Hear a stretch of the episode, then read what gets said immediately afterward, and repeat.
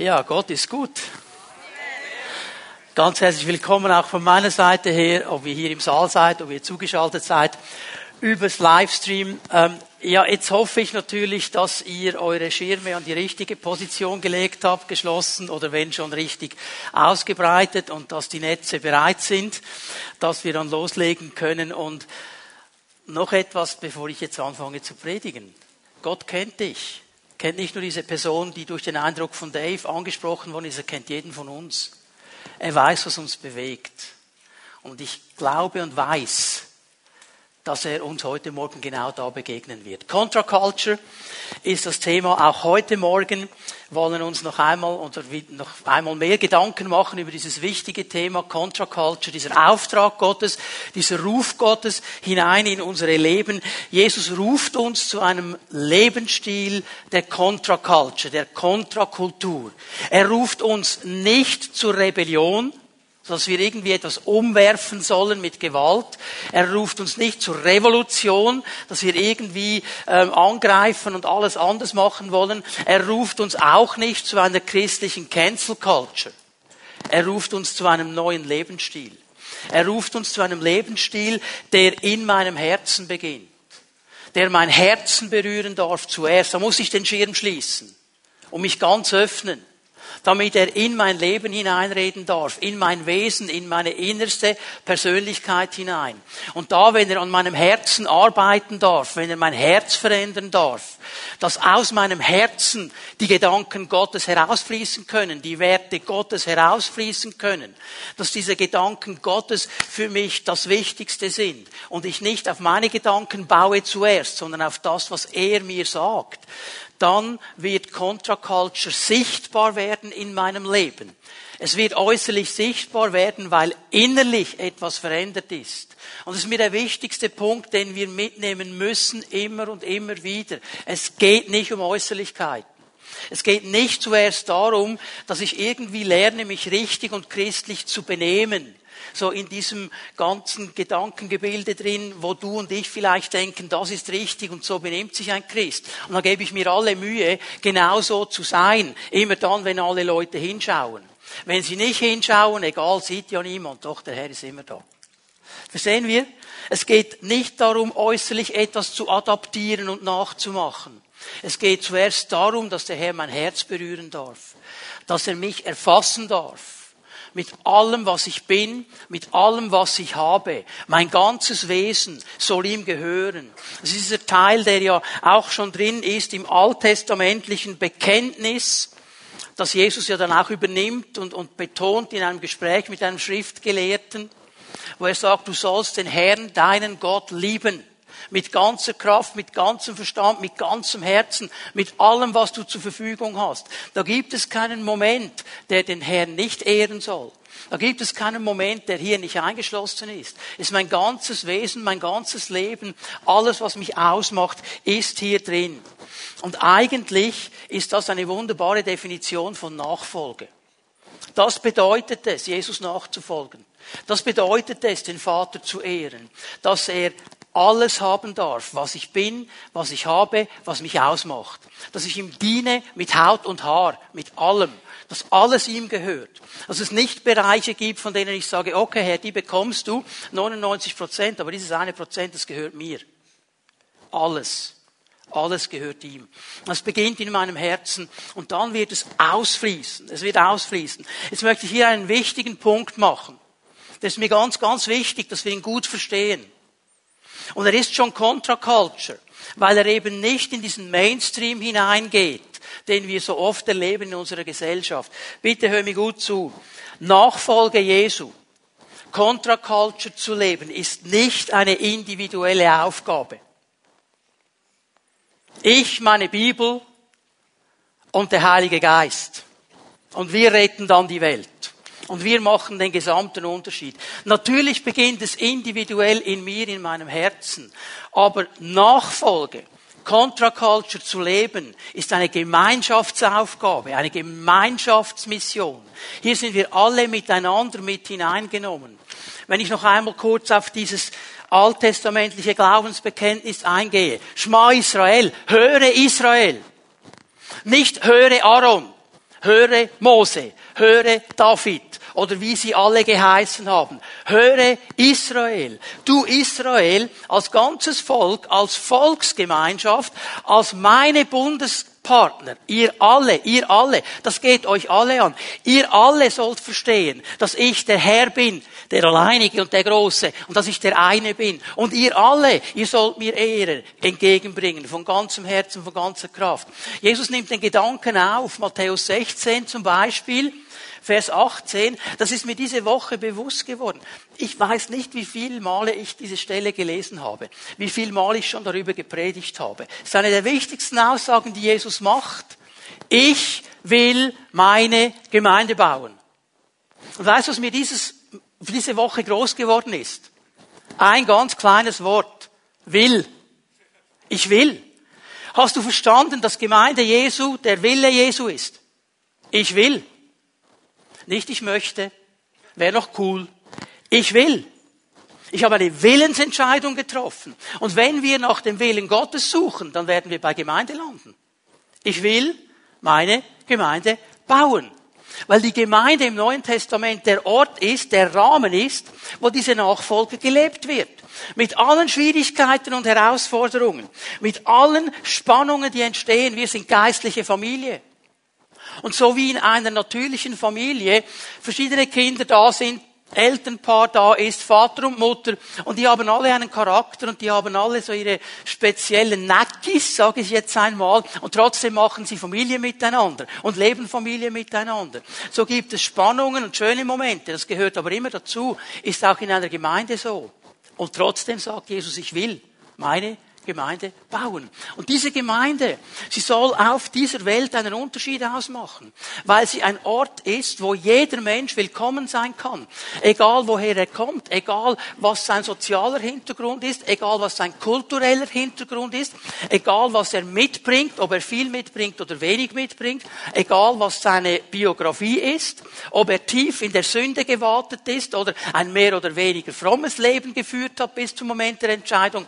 Im dem Moment, wo du Jesus kennenlernst, wirst du hineingenommen in diese Gemeinde und dann bist du geistliche Familie. Und diese Gemeinde, dieser bunt zusammengewürfelte Trupp von Menschen hat einen Auftrag auf dieser Erde, diese Contra-Culture zu leben, diese Kultur des Reiches Gottes zu leben.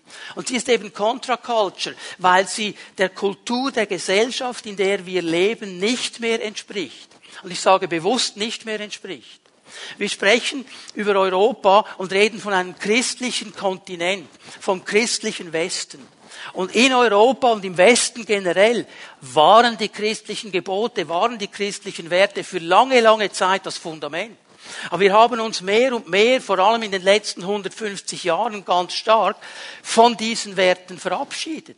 Und die Kultur, die aufgebaut worden ist und die dominant geworden ist, ist eben nicht mehr eine Kultur, die die Kultur des Reiches Gottes darstellt. Es ist eine Kultur, die weggeht vom Reich Gottes. Eine Kultur, die sich nicht schert um die Gebote und die Vorgaben Gottes. Eine Kultur, die das Gefühl hat, sie wissen alles besser und sie können alles neu erfinden. Und wenn Gott gesagt hat, Mann und Frau, Frau denken sie, nein, es gibt 35 verschiedene Möglichkeiten. Oder noch mehr. Und sie verändern alles. Und hier drin, in dieser Kultur stehen wir. Und wir stehen und bekommen dann ganz schnell, wenn du anfängst zu sagen, ich glaube an Gott, ich glaube an das Wort Gottes, so einen, einen Label aufgedrückt. Wenn es ein relativ netter ist, dann bist du ein Konservativer. Wenn es nicht so nett ist, dann bist du ein Fundamentalist. Und ich bekenne mich hier heute vor euch schuldig. Ich bin ein konservativer Fundamentalist. Ich glaube an das Wort Gottes und ich stehe auf dem Fundament des Wortes Gottes. Und das macht mich zum konservativen Fundamentalisten. Und jetzt bin ich schon mittendrin in der Contra-Culture. Und das ist der Auftrag, den wir haben. Und Jesus ruft uns als Gemeinde heraus. Er ruft uns heraus, gemeinsam, gemeinsam zu lernen, in dieser Contra-Culture zu leben, weil wir einander brauchen. Ja, natürlich, unter der Woche, wenn du an deiner Arbeit bist, wenn du mit deinen Nachbarn zu tun hast, wenn du mit Leuten zusammen bist, dann bist du alleine. Dann bist du der wichtige Moment. Aber du tankst deine Kraft, du tankst deine neue Vision, du tankst deine Ermutigung in der Gemeinschaft, wo andere mit dir zusammen diese Contra-Culture leben wollen und wo du vielleicht einen Frust erlebt hast, weil es nicht so angekommen ist, wie du es dir gewünscht hast. Deine Freunde, deine Brüder und Schwestern in der Pfimi at Home, in der Basisgruppe sagen, hey, ich hatte so ein gutes Gespräch, ich konnte mit jemandem reden, der hat gut zugehört. Und dann denkst du, wow, cool, bei ihm hat's geklappt, das wird beim nächsten Mal bei mir auch klappen. Du bist wieder neu ermutigt. Darum brauchen wir einander in dieser Contra-Culture. Das ist eine Gemeinschaftsmission. Aber, und das habe ich jetzt schon angetönt, es führt zu Spannungen. Es führt zu Spannungen, weil die Kultur, in der wir leben, in dieser Welt, in dieser Schweiz, wo Gott uns hingesetzt hat, nicht mehr dem entspricht, was Gott eigentlich möchte. Und wenn wir uns entscheiden, dieses Wort ernst zu nehmen, wenn wir uns entscheiden, das Reich Gottes wirklich ernst zu nehmen, nicht nur zu beten, dein Reich komme, dein Wille geschehe, sondern es zu leben, dann wird, wird es zu Spannungen kommen, dann wird es zu Widerspruch kommen. Und Jesus hat es gewusst. Und er hat in seinem letzten Gebet, das er gebetet hat, bevor er festgenommen wird, in Johannes 17. Ähm, man redet dann landläufig vom hohen priesterlichen Gebet. Ich nenne es lieber das Contra-Culture-Gebet von Jesus. Er hat in diesem Gebet noch einmal ein paar ganz wichtige Punkte angetönt. Seine Jünger haben das gehört.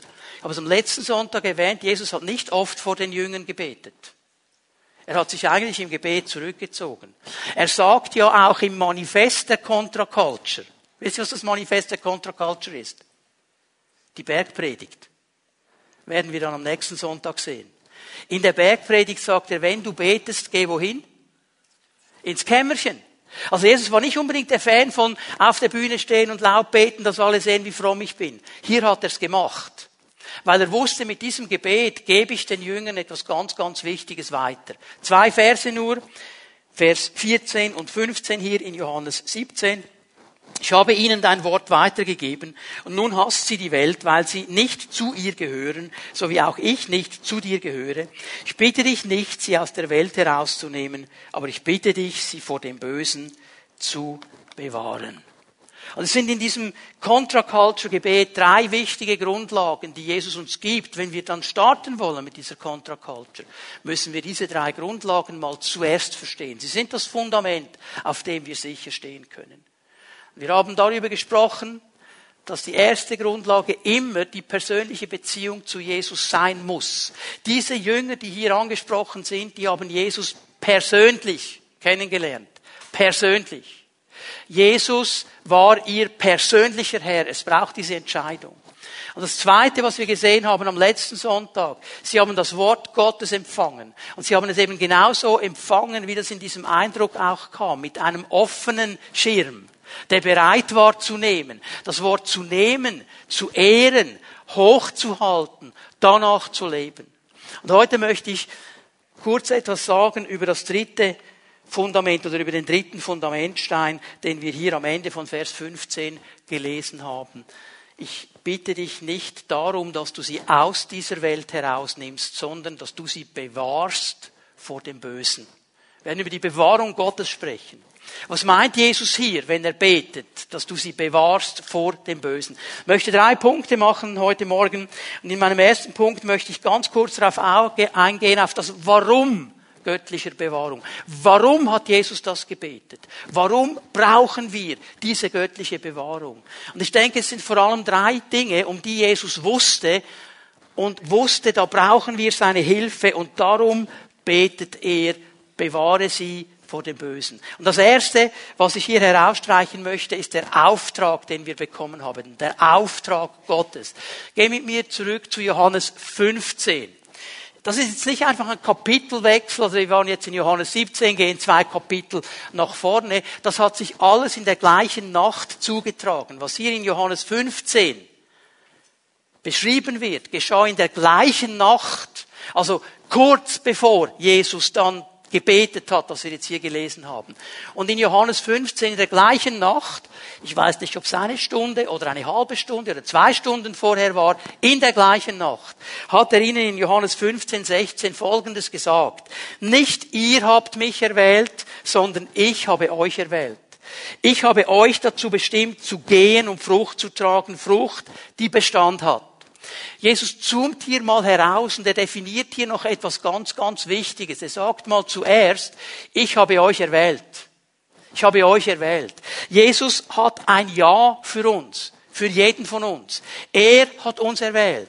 Er hat uns ausgewählt. Es war sein Auslesungsverfahren. Er wollte dich und dich und dich. Eigentlich möchte er jeden Menschen, der Ja sagt zu ihm. Das ist seine große Entscheidung. Er hat sich entschieden. Und er hat sich nicht nur entschieden, er sagt noch etwas. Er sagt nämlich hier, ich habe euch erwählt und ich habe euch bestimmt. Eigentlich müssten wir das Wort besser übersetzen mit berufen. Die Bedeutung des Wortes, die Jesus braucht, bedeutet eigentlich jemanden an einen Platz setzen, ihm einen Platz zuzuweisen, ihn für etwas bestimmen. Jesus sagt, ich habe dich erwählt und ich habe dich bestimmt. Ich habe dir einen ganz bestimmten Platz gegeben. Jetzt möchte ich, dass wir das mitnehmen, diesen Gedanken. Jeder von uns hat einen von Gott zugewiesenen Platz. Jeder von uns. Und wenn wir glauben, dass Gott gut ist, und wenn wir darauf vertrauen, dass er nur gute Gedanken über unser Leben hat, dann müssten wir eigentlich dann im Rückschluss sagen, okay, der Platz, den er mir zugewiesen hat, ist ein guter Platz. Das ist der beste Platz, weil er hat ihn mir zugewiesen und er will ja nur das Gute. Und hier möchte ich etwas sagen, dieser Impuls kam mir ganz stark heute Morgen im Gebet. Hör mal, du musst diesen Platz nicht verteidigen. Es ist deiner. Du hast eine Platzkarte.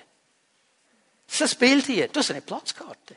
Und wenn du irgendwo in ein Theater gehst und du hast eine Platzkarte, okay, und auf dieser Platzkarte steht dritte Reihe, Platz 15.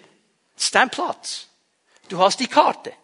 Und egal, wenn du kommst und jemand da drauf sitzt, egal wer es ist, egal wer auf diesem Platz sitzt, und wenn es der Bundespräsident ist, Herr Cassis, wer auch immer, egal wer es ist, sagst du, per favore, signore Cassis, Sie sitzen auf meinem Platz.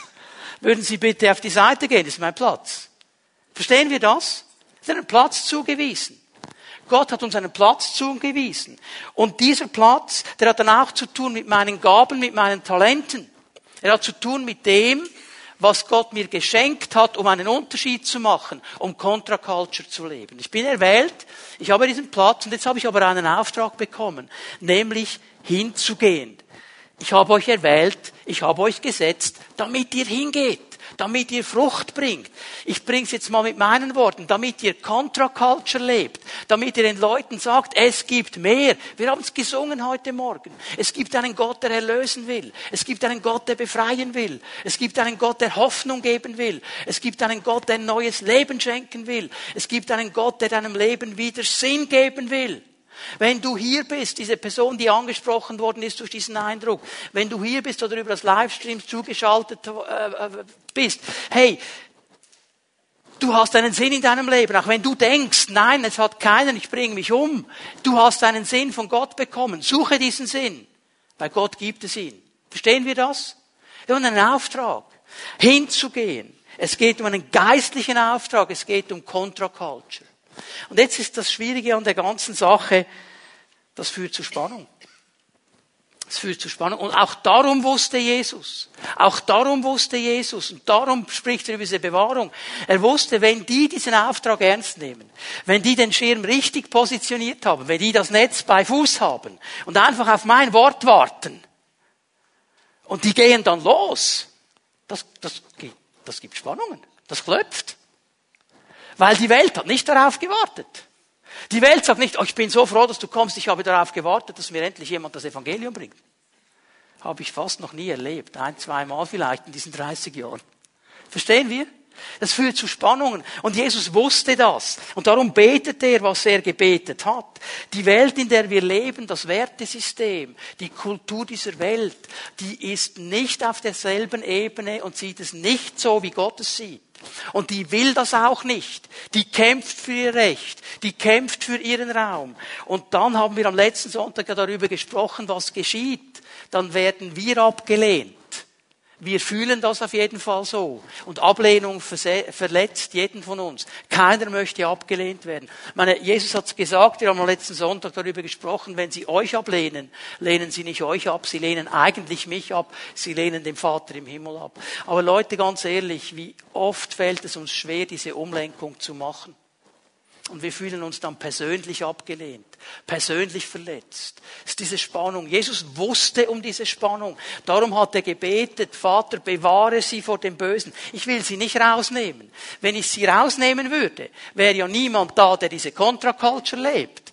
Aber du musst sie bewahren, Vater, weil es kommt zu Spannung. Und Jesus wusste noch etwas. Und das ist etwas ganz, ganz Wichtiges. Er weiß um unser, um unser Unvermögen, Spannung auszuhalten. Er weiß, dass wir je länger, je mehr nicht mehr in der Lage sind, Spannung auszuhalten. Ich empfinde ganz stark, ich bin ja nicht jetzt der Älteste, ich bin nicht der Methusalem in diesem Saal, es gibt noch einige, die sind ein bisschen älter als ich, die können das vielleicht noch besser überblicken, weil sie noch ein paar Jahre mehr Erfahrung haben. Aber nur schon in diesen bald 60 Jahren, in denen ich hier bin, merke ich, dass die, die, die, die irgendwo die Kraft, Spannung auszuhalten in der Gesellschaft nicht mehr da ist. Spannung, dann bricht man gleich zusammen und hält es nicht mehr aus und kann nicht mehr. Es muss immer harmonisch sein, es muss immer passen, es muss immer alles in Ordnung sein. Das wird nicht funktionieren, weil die Schöpfung gefallen ist, weil sie nicht mehr so ist, wie Gott sie haben wollte. Und wir müssen wieder lernen, mit diesen Spannungen umzugehen. Das Leben in einer gefallenen Welt, das sehen wir jeden Tag. Und wenn wir die Bibel lesen, sehen wir noch etwas, die Verheißung Gottes. Dann merken wir die Diskrepanz zwischen dem, was schon jetzt da ist und dem, was noch nicht da ist. Und diese Spannung müssen wir lernen auszuhalten. Ja, wir erleben, dass Gott ab und zu durchbricht und von dem wünschen wir ja alle mehr, dass er durchbricht mit seiner Kraft, durchbricht mit seinem Reich, dass der Unterschied gemacht wird. Das wünschen wir. Aber es ist noch nicht in Vollendung da. Und wir werden das in Vollendung auf diesem Planeten auch nicht erleben. Wenn wir bei ihm sind, ist eine andere Geschichte. Und wir müssen wieder lernen, Spannungen auszuhalten. Diese Spannung führt uns etwas vor Augen. Das ist mein Gebet, dass wir das verstehen. Nämlich einmal, dass wir Gottes Auftrag aus eigener Kraft nie erfüllen werden können. Nie. Geht nicht aus eigener Kraft. Und ich weiß, wir haben eine Geschichte in den Gemeinden, nicht nur in der Schweiz, überall auf der Welt, wo Menschen mit den besten Intentionen, mit den besten Ideen, mit der besten Kraft versucht haben, Gott noch ein bisschen zu helfen und die Sache selber zu machen. Und das führt zu Frustration. Und das führt zu frustrierten Menschen, weil wir es nicht schaffen aus unserer Kraft. Wir brauchen Gott. Wir brauchen seine Hilfe. Und weil wir dann in der Gefahr stehen, wenn wir es selber machen, zu zerbrechen an diesen Widerständen, zu zerbrechen an dieser Spannung, zu zerbrechen an dem, was die Kultur der Welt uns entgegenwirft, zerbrechen daran, weil wir die Kraft nicht bei ihm suchen. Und dann irgendwann nicht mehr fähig sein werden, uns gegen diese Angriffe und gegen diesen Sturm irgendwo auch hinzustellen und wie so ein, eine Staumauer zu sein, und darum hat Jesus gebetet, Vater, nimm sie nicht raus aus der Welt, aber bewahr sie vor dem Bösen. Bewahr sie vor dem Bösen. So viel mal zum Warum. Warum? Und bevor ich weitergehe, ein Satz. Gottes Bewahrung hat immer zuerst mit meinem Herzen zu tun. Jetzt denkst du, okay, ähm, hm, warum? Ich sage dir warum weil Gottes Bewahrung da beginnt, wo ich die Demut habe, zuzugeben, dass ich es aus eigener Kraft nicht schaffe. Dass ich es aus eigener Kraft nicht auf die Reihe bringe. Dass ich mich aus eigener Kraft nicht schützen kann.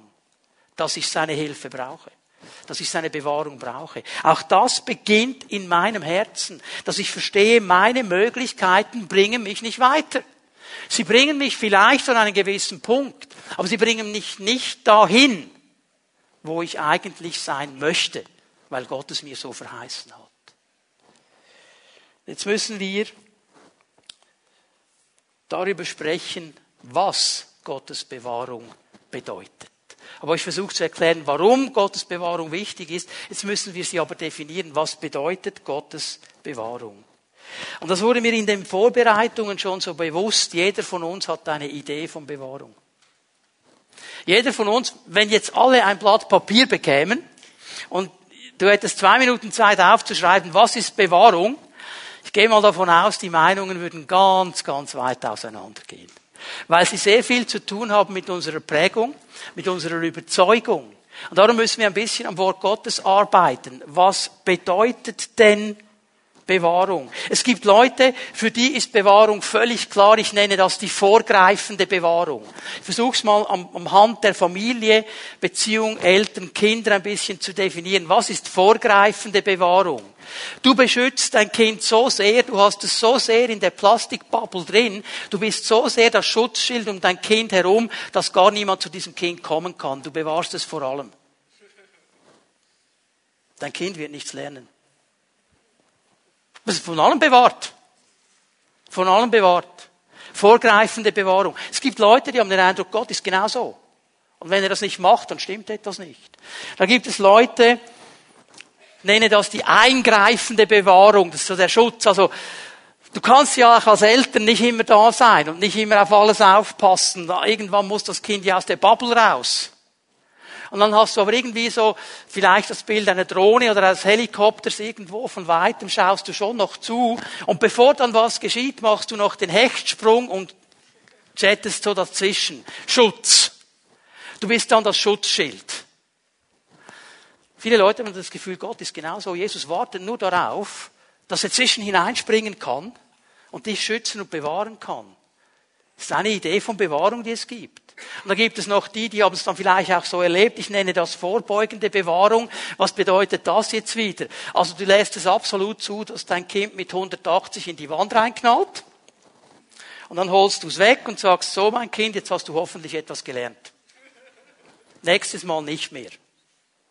Es gibt Leute, die haben dieses Gottesbild. Gott lässt mich reinkrachen und dann holt er mich ab, peppelt mich wieder auf und sagt dann so, das nächste Mal machst du es besser. Das sind Bilder von Bewahrung. Aber wisst ihr was? Das ist nicht das, was die Bibel meint, wenn sie von Bewahrung spricht. Jetzt wollen wir mal ein bisschen miteinander arbeiten. Wir fangen im Alten Testament an, weil, ich sage es euch gleich mal schon vorweg, Bewahrung im Alten Testament und Bewahrung im Neuen Testament hat nicht dieselben Prioritäten. Okay, ich sag's noch einmal. Bewahrung im Alten Testament und Bewahrung im Neuen Testament hat nicht dieselben Prioritäten. Was ist Bewahrung im Alten Testament? Im Alten Testament, wenn es um das Bundesvolk Gottes geht, um Israel, um dieses ganze Volk, das er erlöst hat, das er errettet hat, das er hineinbringt ins verheißene Land, da hat Gottes Bewahrung ganz, ganz stark eben mit diesen Elementen zu tun des Schutzes. Diese Feuersäule, die dazwischen geht diese Hagelsteine, die in der Schlacht runterfallen und so. Ganz stark dieses Bewahrungselement von wirklich Gott kommt und bumm. Aber auch sehr stark der Gedanke des irdischen Wohlstandes. Ich gebe euch mal so ein interessantes, ein interessanter Vers. 1. Chronika 4, Vers 10. Äh, ist bekannt unter dem Gebet des Jabets. Habt ihr schon mal von dem gehört? Das Gebet des Jabets. Jabets sagt euch etwas? Jabets würde der Kummerbube bedeuten, das wäre die beste Übersetzung. Der Kummerbube, der hatte viel Kummer in seinem Leben, war irgendwie in seiner Familie auch nicht richtig angekommen. Aber ein Gebet von ihm wird hier aufgenommen. 1. Äh, Chronika 4, Vers 10. Er war es, dieser Kummerbube, dieser Jabez, der zum Gott Israels betete, segne mich doch und erweitere mein Gebiet, sei bei mir in allem, was ich tue und bewahre mich vor allem Kummer und Schmerz. So. Ja, glasklar. Okay? Also bitteschön, mehr Land, mehr Besitz, und bitteschön, kein Kummer, kein Schmerz, bewahre mich davor. Und jetzt erstaunt uns, dass am Schluss steht, und Gott erfüllte ihm seine Bitte. Ja, ja, das Gebet des Jabez. Psalm 12, Vers 8 und 9. Du Ewiger, wirst sie bewahren. Diese Menschen, die unter Druck gekommen sind, die von anderen fertig gemacht worden sind, das ist der Zusammenhang hier. Du wirst sie bewahren vor diesem Geschlecht, sie schützen auf immer. Auch wenn ringsum Frevler wandeln, wenn sich Verachtenswertes bei den Menschensöhnen erhebt. Seht ihr hier diesen Moment ganz stark von bewahren, schützen? Okay? Jetzt aber, wenn wir ins Neue Testament gehen, bitte hör mir jetzt gut zu, es ist wichtig, dass wir das gut einordnen können. Gottes Bewahrung im Neuen Testament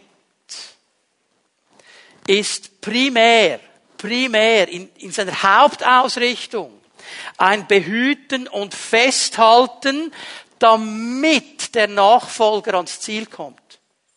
Okay? Also nicht, dass Gott dann hineinspringt und alles wegnimmt, sondern mehr der Gedanke, dass er uns führt und mit uns kommt. Das heißt nicht, dass jeder Druck, jede Spannung weggenommen wird, aber er ist mit uns. Und wenn ich schon wandere im finsteren Tal des Todesschattens, wo bist du? Bei mir. Bei mir. Ja, da hättest du ja wegnehmen können. Okay. Im Neuen Testament ist aber primär der Gedanke, ich will sie bewahren und ich will sie durchtragen, dass sie ans Ziel kommen. Das ist das Erste. Jetzt damit sage ich nicht, dass Jesus uns nicht segnet.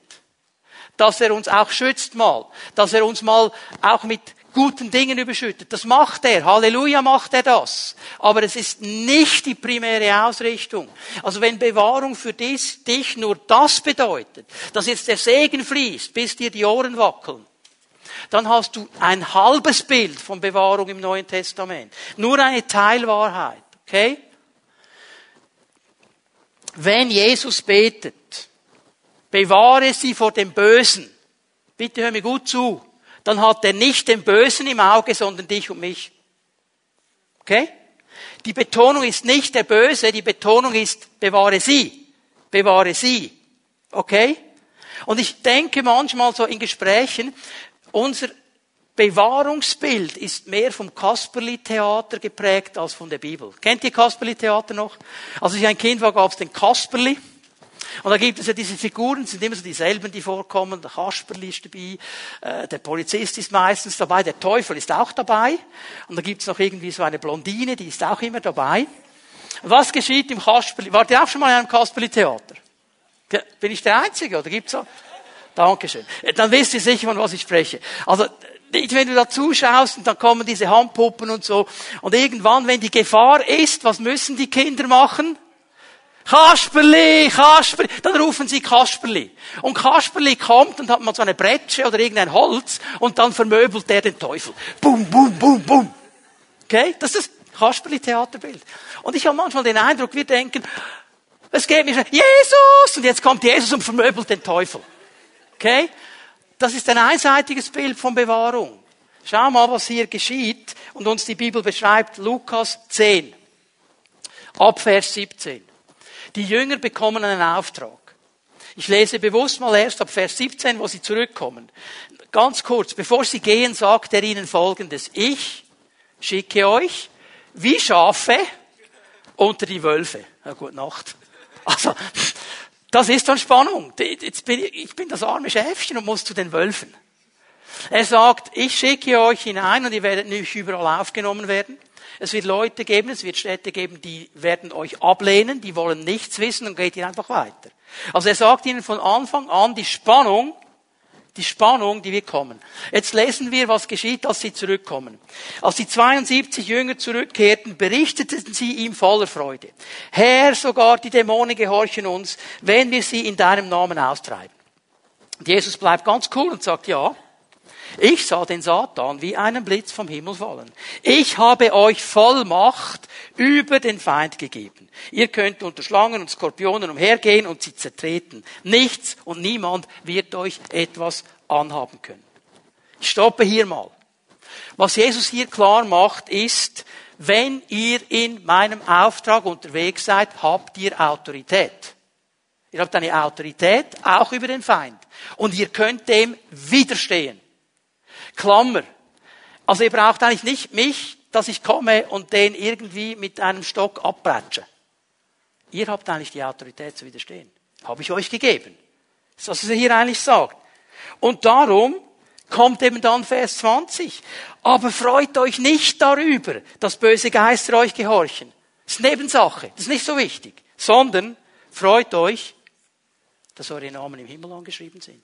Was Jesus jetzt macht, ist, dass er die Perspektive verändert. Er nimmt die Perspektive der Jünger vom Hier und Jetzt auf ihren Auftrag auch in der Ewigkeit. Ihr habt einen Bestimmungsort. Ihr seid auf dieser Erde unterwegs. Ihr habt einen Auftrag auf dieser Erde. Aber euer Bestimmungsort ist nicht diese Erde. Eure Endbestimmung eure Endstation ist bei mir zu sein.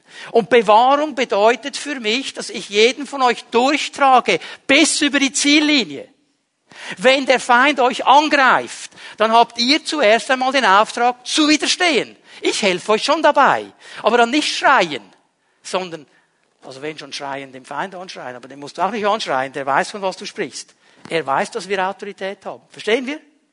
Aber es geht nicht darum, dass ich dann komme und alles für euch mache und die heißen Kohlen aus dem Feuer nehme für euch.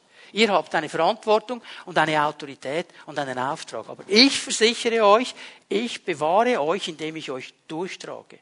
Was Jesus hier macht, ist etwas ganz Wichtiges. Das tut sich vielleicht im ersten Moment für uns nicht auf. Aber wenn wir die Breite der Sicht entwickeln, merken wir, wie wichtig es ist. Weil, noch einmal, Bewahrung bedeutet im Neuen Testament auch Schutz und Wohlstand. Auch. Ist aber nicht die Hauptpriorität. Denn wenn wir nur bei diesen Bereichen bleiben, dann sind wir fixiert auf äußere Dinge. Und hier hat Jesus eine klare Sprache. Wir gehen mal miteinander zu Lukas 12. Ich lese dann ab Vers 20 ein interessantes Gleichnis von Jesus, ein Mann, der hat offensichtlich gut gearbeitet, hat eine super Ernte eingebracht und hat so ein paar ähm, noch äh, Containers aufgebaut, wo er das alles aufbewahren konnte, alles für sich hatte und dann gesagt hat, wow, cool. Das war so cool. Dieser Segen Gottes ist so cool. Also jetzt, meine Seele, freu dich, mach Party, jetzt ist alles gut, jetzt ist alles klar, ich habe vorgesorgt. Jetzt kommt Jesus und sagt folgendes, Vers 20. Gott sagt zu ihm, du dummer Mensch, du dummer Mensch. Und sagen wir, wieso ist der dumm? Der hat gut gearbeitet, der hat sogar Vorsorge getroffen, der hat das Zeugs gut aufbewahrt, der hat einen Vorsorgeplan gemacht. Warum ist der dumm? Noch in dieser Nacht wird dein Leben von dir zurückgefordert werden. Und wem wird dann all das gehören, was du so sorgfältig angesammelt hast? So wird es jedem ergehen, der Reichtümer für sich selbst ansammelt, aber keinen Reichtum entwickelt in der Beziehung zu Gott. Jetzt ganz kurz, dass wir uns richtig verstehen hier. Er hat nicht gesagt, ich bin gegen Reichtum, ich bin gegen Besitz, ich bin gegen diese Dinge. Hat er nicht gesagt. Gott segnet uns und ich freue mich, wenn er dich segnet. Er soll dich segnen. Geh gut damit um. Verstehe, das ist nicht alles. Das ist nicht die Hauptpriorität. Das ist ein äußerlicher Segen, den ich hier empfange. Meine Hauptpriorität ist da. Ich gehe auf etwas zu. Und ich muss vor allem Vorsorgeplan machen und Vorsorge treffen und Reichtum anhäufen für meine Zeit in der Ewigkeit. Alles andere ist schönes Nebengemüse. Verstehen wir? Das ist der Punkt. Bewahrung im Neuen Testament heißt, Gott wird mich durchtragen. Primär das. Contra Culture heißt, ich bin ausgerichtet auf die Werte der Ewigkeit, auf meinen Enddestinationspunkt und ich gehe hier durch, indem ich jetzt schon diese Werte leben will und diese ganzen Gedanken auf den Leuchter stelle. Ich muss mich sputen und zu einem dritten Punkt kommen. Wie geht das? Das Wie göttlicher Bewahrung. Ich sage es noch einmal, das beginnt mal zuerst in meinem Herzen. Es beginnt da, wo ich die Demut habe, zuzugeben, Jesus, ich kann das nicht. Ich schaffe das nicht. Das ist diese weiße Fahne, die ich vor ihm hisse. Ich sage, Herr, ich, ich kann nicht Contra Culture leben aus mir. Ich kann nicht in diesen Dingen drin siegreich sein aus mir. Das geht nicht. Ich brauche dich. Ich brauche dich. Und ich möchte euch drei Ebenen zeigen, wie diese Bewahrung in meinem Leben Raum bekommen kann. Und wir haben über das meiste schon gesprochen, darum kann ich es hier kurz machen. Das erste ist, dass wir immer wieder die Nähe Jesu suchen dass wir diese persönliche Beziehung nicht nur einmal haben, wenn wir ihn einladen, sondern dass wir sie ausbauen, dass wir sie am Leben behalten, dass wir bei dieser Nähe Jesu bleiben. Lukas 22, Vers 31. Diese Verse hier sind für mich etwas vom Wichtigsten im Neuen Testament und doch gehen sie immer wieder unter. Jesus sagt Folgendes zu Petrus. Simon, Simon, der Satan hat euch alle haben wollen. Er hat euch alle haben wollen. Ja, der will schon, wenn er kann. Er wollte euch durchsieben wie Weizen. Er wollte ein bisschen schütteln am Lebensfundament. Und wir denken, ja, jetzt ist sicher Jesus gekommen. Boom! Vers 32. Ich habe für dich gebetet. Hallo? Wo ist der Stock? Wo ist die Bewahrung? Ich habe für dich gebetet, dass dein Glaube nicht aufhöre. Eigentlich müsste man dieses Wort übersetzen, dass er nicht nachlässt, dass er nicht erlöscht. Dieses Schütteln, dieses Rütteln, diese Spannungen der Welt haben den Nebeneffekt, dass es unseren Glauben auslöschen will. Und wenn wir dem Raum geben, das auch tut. Jesus hat gebetet, dass dieser Glaube nicht ausgelöscht wird. Wenn du also später umgekehrt und zu mir zurückgekommen bist, hast du gesehen, was Jesus hier sagt? Jesus weiß genau, der wird mal weggehen. Es gibt einen Moment, wo er es nicht mehr aushält, wo er zerbricht. Wenn du aber dann zu mir zurückgekommen bist, ich sag's mal so, wenn du wieder in meiner Nähe bist, wenn du wieder in meiner Nähe bist, dann stärke deine Brüder. Dann hilf den anderen. Was war die Antwort des Petrus? Ja, ganz sicher, ich nicht. Ja, aber ich komme mit dir, ich werde. So geht's dann weiter. Und im gleichen Kapitel, im gleichen Kapitel kommt eine ganz, ganz düstere Aussage. Lukas 22, Vers 54. Da verhafteten sie ihn, Jesus, und brachten ihn zum Haus des hohen Priesters. Petrus folgte in großem Abstand. Hier ist nicht mehr diese Nähe da. Der Abstand ist schon groß geworden. Wenn ich es zulasse, dass die Abstände groß werden zwischen mir und meinem Jesus, dann wird es ganz schwierig zu stehen. Dann wird es ganz schwierig zu stehen. Ich brauche diese Nähe Jesus. Und in dieser Nähe Jesus wird mir auch immer wieder bewusst, dass ich schaffe es nicht aus mir. Ich kann das nicht. Ich kann die Überforderung, die ich vielleicht manchmal spüre, abgeben bei ihm, sage, Herr, aber ich glaube, wenn du mir diesen Auftrag gegeben hast, dass du mir auch alle Ausrüstung dazu gibst. Ich gebe es dir. Die Nähe zu Jesus. Und das Zweite ist dann eben, was ich am Anfang gesagt habe, die Kraft der Gemeinschaft. Hast du gesehen noch einmal im Vers 32, hier in Lukas 22, was der Petrus für einen Auftrag bekommt? Wenn du dann zurückgekommen bist, wenn du für dich ganz individuell die Sache geklärt hast, wenn du umgekehrt bist, dann geh hin und mach was?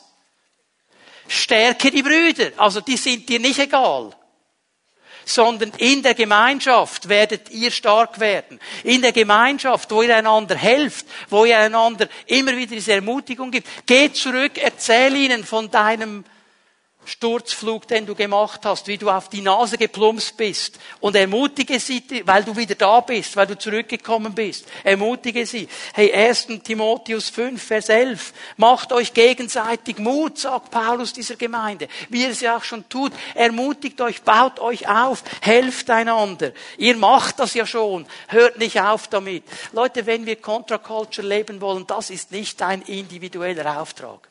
Also du bist nicht der christliche James Bond, der ganz alleine die Welt rettet. Vergiss den. Wenn es einen christlichen James Bond gäbe, wäre es Jesus. Ja, ich meine, James Bond kann alles im Film. Jesus kann es in der Realität. Okay? Stellen wir das Bild?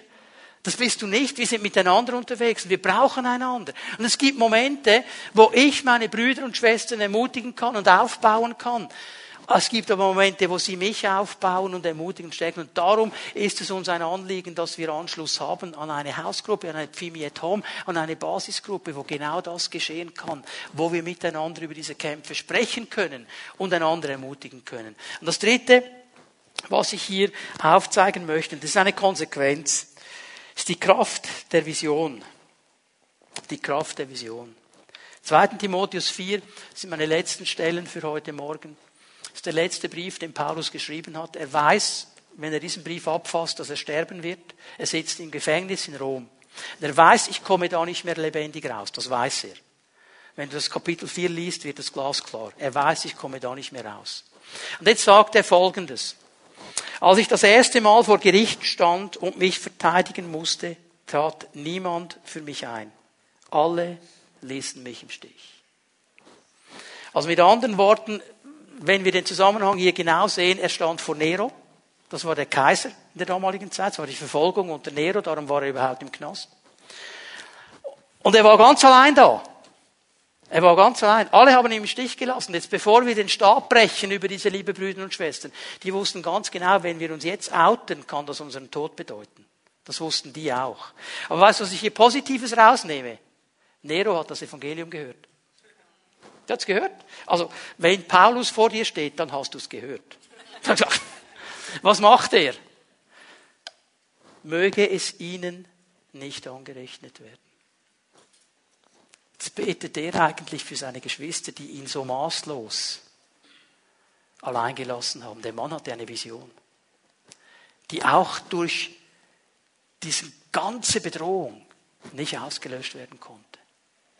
Und er geht weiter. Der Herr aber stand mir zur Seite und gab mir Kraft, so dass ich meinen Auftrag, seine Botschaft allen Völkern zu verkünden, auch bei dieser Gelegenheit im vollen Umfang erfüllen konnte.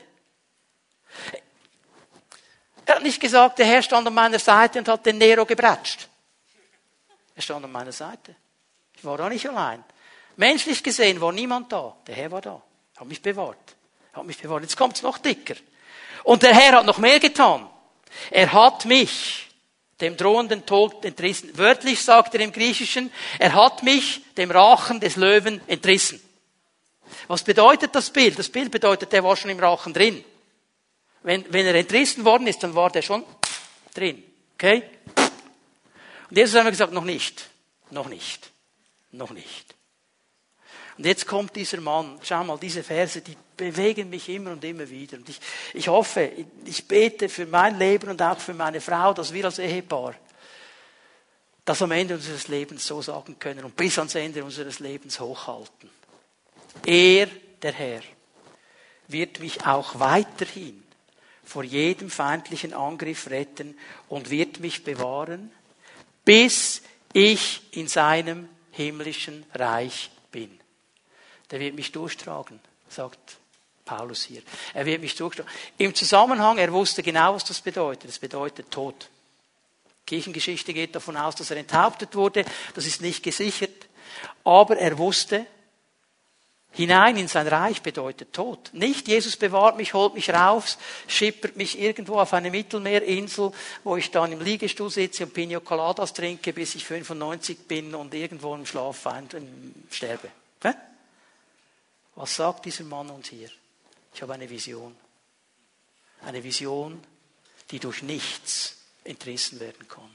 Mein Leben hier auf dieser Erde hat ein Ziel, diese Kultur Gottes zu leben, dieses Evangelium weiterzuleben, weiterzugeben, für ihn zu leben, für ihn zu sterben, denn ich weiß, auf mich wartet ein Siegeskranz, auf mich wartet eine Ewigkeit, auf mich wartet die Erfüllung nicht auf dieser Erde, wenn ich bei ihm bin.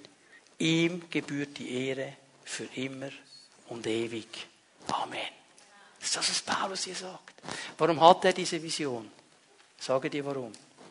Wenn du sein Leben studierst, weil er diese Nähe zu Jesus hatte und festgehalten hatte. Und weil er sich immer wieder der Gemeinschaft ausgesetzt hat.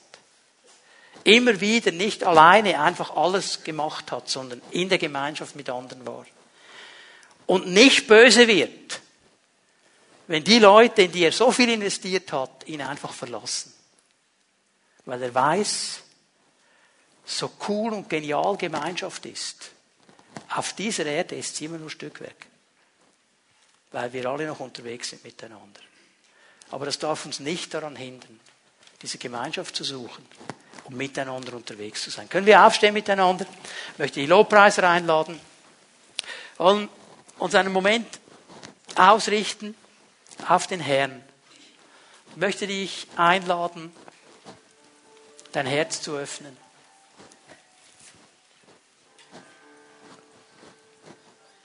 Was hat Jesus zu dir gesagt heute Morgen? Wo hat er dich herausgefordert?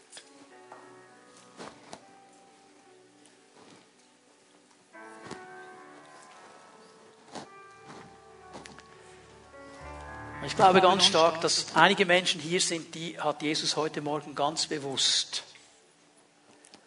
wieder zurückgerufen in seine Nähe, wieder zurückgeworfen, gerufen in seiner Nähe das Wort ernst zu nehmen und auch gerufen in seiner Nähe Gemeinschaft wieder zuzulassen.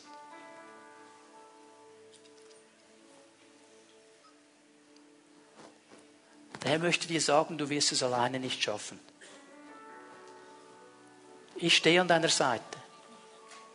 Habe dir mein Wort gegeben. Nimm es ernst. Ich habe dir aber auch Geschwister gegeben. Zieh dich nicht zurück. Such ihre Nähe. In allen Schwierigkeiten, in allem, was noch nicht perfekt ist, sind sie deine Familie. in die ich, hinein, in die ich dich hineingesetzt habe. Ich spüre ganz stark, dass der Herr das heute Morgen festmachen möchte. In einigen Leben. Darf ich euch einladen, dass wir einen Moment die Augen schließen?